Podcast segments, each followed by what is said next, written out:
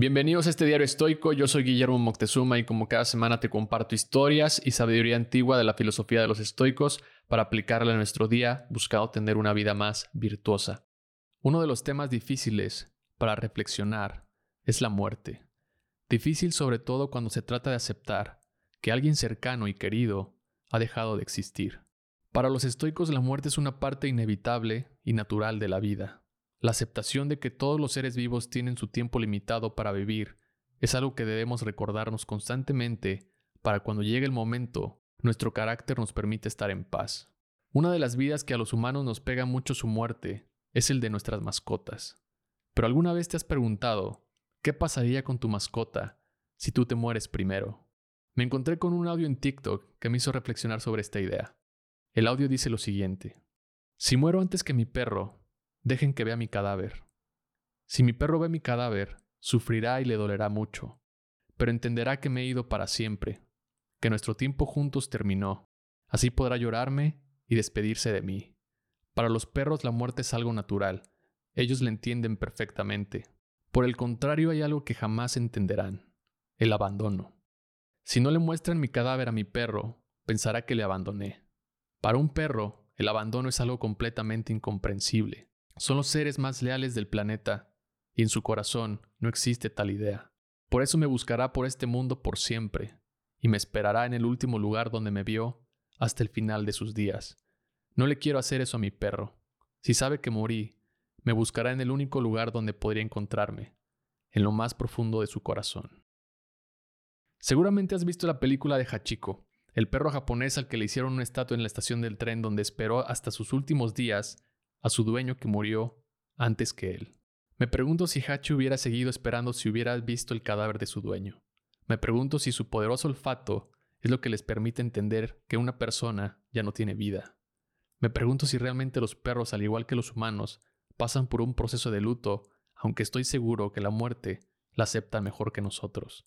De acuerdo con un estudio, científicos detectaron que los perros responden a la pérdida de un compañero más que a la muerte en sí.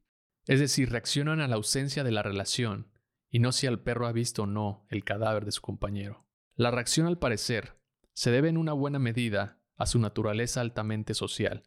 Otros estudios han mostrado que los animales que conviven suelen coordinar sus rutinas, por lo que la pérdida de un compañero puede confundirles especialmente en momentos que compartían como comer, dormir, jugar o salir a dar un paseo. Incluso se ha detectado que los perros al ser altamente empáticos existe un factor de contagio emocional, es decir, los perros reaccionan al luto que observan en las personas. ¿Qué podemos reflexionar sobre esto? Reconocer que la muerte es una parte natural del ciclo de la vida nos permite practicar nuestra aceptación y continuar viviendo el tiempo que se nos ha dado, nos diría un estoico. Al igual que los perros en este caso, seguramente vamos a extrañar a quien se muera, pero eso no puede impedirnos continuar con nuestra vida. Los perros o las mascotas se adaptarán a su nueva vida, con nuevos compañeros o con una nueva rutina, y seguirán viviendo hasta sus últimos días. Y por último, la lealtad. Los estoicos destacan en sus prácticas el desapego emocional y la capacidad de aceptar la realidad tal y como es. Aunque valoran la lealtad, lo que nos aconsejan es que debemos de acompañarla con un desapego racional, es decir, debemos ser leales, pero sin depender emocionalmente de circunstancias que están fuera de nuestro control como en este caso es la muerte. Los perros son los animales más leales que existen, y a diferencia de nosotros los humanos, no tienen tanta capacidad como nosotros de entender las cosas. Por un lado, la capacidad racional es una ventaja para nosotros los humanos, aunque por otro lado, puede que también sea nuestra condena. Al final creo que lo único que podemos hacer es agradecer por compartir nuestro tiempo con estos animales tan leales e incondicionales y regresar un poco del amor y la felicidad que nos aportan a nuestra vida. Sé consciente del tiempo más limitado que tiene tu mascota a diferencia tuya, y aprovecha cada momento que puedas para pasar tiempo con él. Porque eso nos dice la idea de memento mori. Recuerda que un día vas a morir.